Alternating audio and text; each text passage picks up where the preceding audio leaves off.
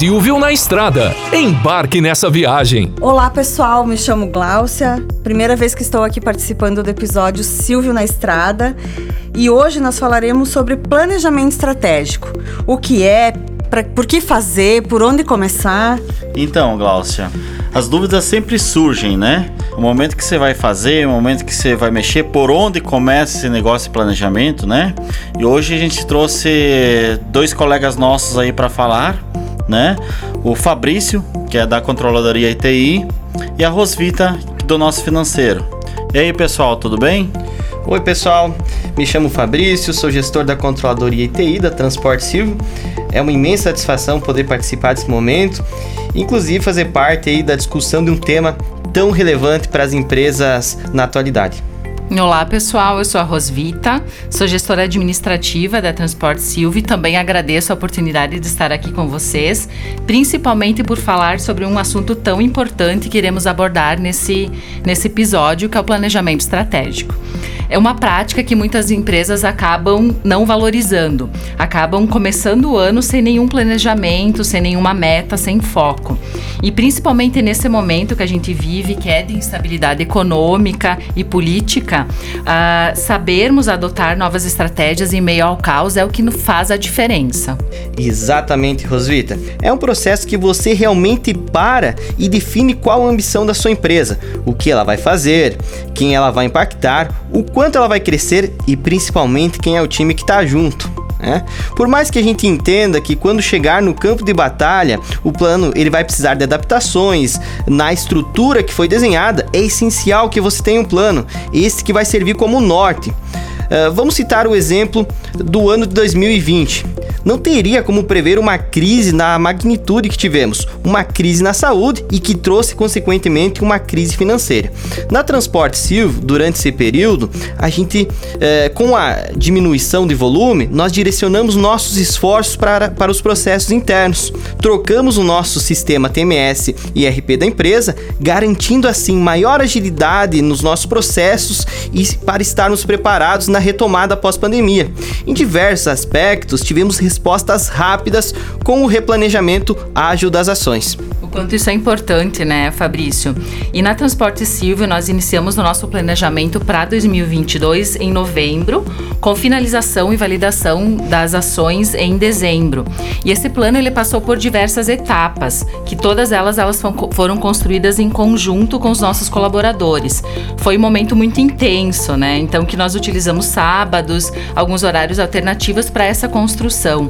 Porque no planejamento a gente tem uma máxima que a gente fala que se você não sabe onde você quer chegar, qualquer lugar serve. E por isso que nós precisamos definir com clareza aonde a gente quer chegar e vamos o que, que a gente vai fazer para chegar lá. E tem que ter muita disciplina também no desempenho dessas ações, porque a gente não acredita em sorte, né? No mundo corporativo a gente não acredita em sorte. A gente acredita sim em meta, plano de ação e execução. E um planejamento muito bem executado, ele encurta a distância entre a atual situação da empresa e aonde a empresa quer chegar. Perfeito, Rosvita. E esse plano envolve a empresa em 360 graus, né? Envolve cliente, fornecedor, colaborador e principalmente o time. Você pode ter a melhor estratégia do mundo, com as pessoas erradas vai falhar sempre. Às vezes uma estratégia que não é a melhor do mundo, mas com um time alinhado, executando tudo aquilo que foi planejado, executando com disciplina, entrega no prazo, fazendo melhoria contínua, do jeito certo, vai sempre ganhar do concorrente, né? Então, o Fabrício falou um ponto muito importante, né? Equipe, né? O time. É eles que fazem, né? Então a energia que esse, que esse time, que a equipe coloca nesse planejamento estratégico, na execução propriamente dita do planejamento estratégico, é muito importante, né? O resultado vai sair daí. Não adianta planejar, planejar, planejar e não conseguir alcançar o que planejou. Então a equipe é um ponto muito importante e essa energia colocada uh, realmente é algo que tem que ser muito bem pensado, bem, bem planejado, né? Para que as pessoas acertam, as as pessoas certas fazem, façam a, o processo correto da parte deles, né? Então, quando nós falamos de pessoas, né, nós falamos da cultura organizacional. E quando nós falamos de cultura organizacional, nós estamos falando da identidade da empresa. É como a empresa se mostra no mercado, né? Como ela apresenta os padrões de comportamento que ela preza e que ela espera das pessoas que se relacionam com ela, tanto interno quanto interno. Então é o nosso jeito de fazer, né? É o jeito Silvio, é o jeito de qualquer empresa de se comportar.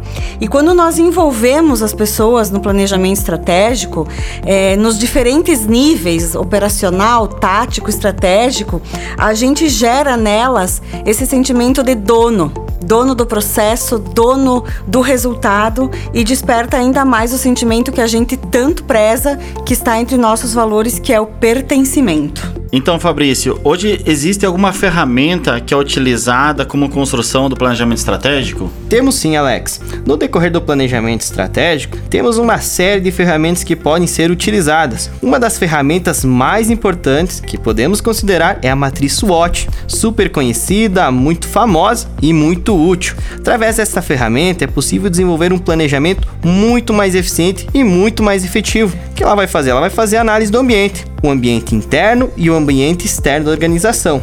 Ah, você identifica no ambiente interno as forças e as fraquezas, os pontos fortes e os pontos fracos, o que pode ser feito para corrigir os seus pontos fracos, as suas fraquezas e o que pode ser feito para potencializar os teus pontos fortes. Rosvita, e também temos um ambiente externo, não é? Isso mesmo, Fabrício. Após a gente olhar o ambiente interno, a gente olha para fora, né? Então a gente vai estar tá analisando o ambiente externo. Como estão os nossos concorrentes, os nossos fornecedores, como estão os nossos clientes, além de analisar os aspectos econômicos, tributários, sempre visualizando o que temos de oportunidade no mercado. Então, tendo esse tipo de informação desenhada e detalhada, tanto do ambiente interno quanto do externo, então nós podemos pensar nos aspectos favoráveis e desfavoráveis do negócio. Então, por fim, eh, com todas essas informações reunidas, a gente pode analisar o que pode ser melhorado. Então, eh, minimizando os impactos, né, e os fatores que podem impedir o nosso negócio de crescer. Bacana, Rosvita e Fabrício, muito, muito interessante a perspectiva, né, da ferramenta e o quanto é importante seguir um método, né? Porque o planejamento ele não pode ser nada subjetivo, intuitivo, ele precisa ter um processo. Essa ferramenta nos dá um norte bem interessante mesmo, para prever cenários previstos e não previstos também que podem ocorrer aí ao longo do ano.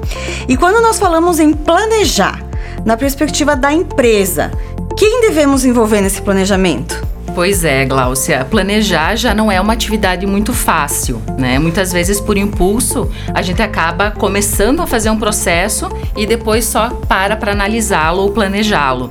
E o planejamento ele deve envolver sim toda a empresa incluindo todos os níveis de planejamento: o estratégico, que envolve a direção, o tático, que envolve os gerentes, o operacional, a supervisão e as demais pessoas que executam o processo. Então, os objetivos também eles devem estar bem claros para a organização. Né? Todo mundo tem que ter ciência e ter na ponta da língua né, todos os objetivos aí que a empresa está tá se propondo. Uh, e Fabrício, fala um pouquinho para a gente de como que foi a estruturação do planejamento estratégico na Transporte Silvio? Vamos lá. Primeiramente, eu gostaria de citar dois pilares fortes na Transporte Silvio e que nos norteiam. O primeiro deles é o nosso propósito. Nosso propósito fala o seguinte: ter orgulho em servir com excelência para juntos chegar lá. Esse nosso propósito ele foi construído por todos os nossos colaboradores. Foram dois dias intensos de metodologias utilizadas para a gente chegar nessas palavras específicas. Então tiveram dinâmicas com os nossos colaboradores e foram foi bastante envolvimento. Então nesse nosso propósito tem um pouquinho de cada um de nós. Isso é incrível, gera pertencimento, né? Outro pilar que é muito forte também são os nossos valores. Nos nossos valores diz o seguinte: servir com excelência, juntos e chegar lá. Alex, o que, que esses valores significam para você? Então, Fabrício, servir com excelência, uh, nós propomos a fazer o melhor, independente de como for o que precisa ser feito. Então é fazer o nosso melhor sempre, né? Juntos.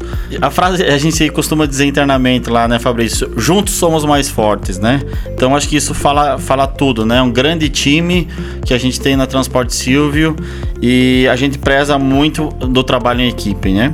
E ao chegar lá, todos nós queremos, né? Todos nós queremos atingir nossos objetivos, ter um propósito, né? Perfeito, Alex. É isso mesmo. Prezamos muito para que todos os colaboradores estejam alinhados com esses valores. Partindo disso, estabelecemos a análise SWOT da Transporte Silvio e, posteriormente, nossos objetivos estratégicos. Na Transporte Silvio, temos cinco objetivos estratégicos que nortearão o ano de 2022.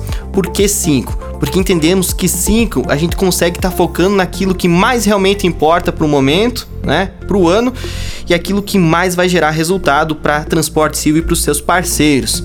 Não adianta a gente ter 10, 15 objetivos e a gente perder o foco. Então a gente vai potencializar o nosso foco com apenas 5 objetivos estratégicos. Rosvita, gostaria que você falasse um pouquinho também de como a gente mensura esses objetivos, como a gente sabe se estamos, se estamos alcançando ou não esses objetivos estratégicos que foram definidos. Então, com os objetivos estratégicos muito bem definidos e alinhados, esses eles são desdobrados em projetos e ações. Ou seja, um objetivo ele pode startar vários projetos. Então, eles são estendidos a todos os colaboradores. Aí, com esses projetos e ações, nós definimos indicadores mensais, onde nós temos definição de meta, definimos um responsável e nós uh, mensalmente nós comparamos o orçado com o realizado.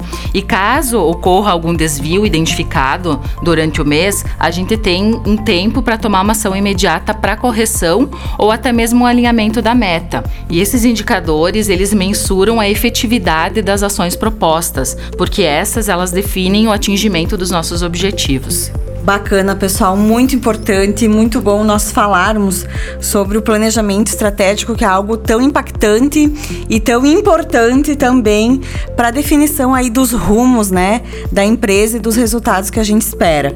É, nós esperamos que essa troca de informações tenha sido produtivo, tenha sido válido e quem sabe até despertado alguns insights em quem até então não estava pensando ou falando sobre o tema. É, eu quero agradecer a oportunidade de estar aqui pela primeira vez. Agradecemos também a Rosvita, Fabrício, o Alex já, já está presente aqui na, nos outros episódios. Foi uma grande oportunidade. Agradecemos a participação de vocês. Até breve. Ei, motorista, quer interagir com a gente, mandar perguntas, participar da próxima edição do programa? Nos chame no WhatsApp. O número é 49 98807 6602. Eu vou repetir para vocês anotarem. 49 98807 6602. Foi um prazer falar com você. Nos encontramos na estrada da vida. Boa viagem e até logo.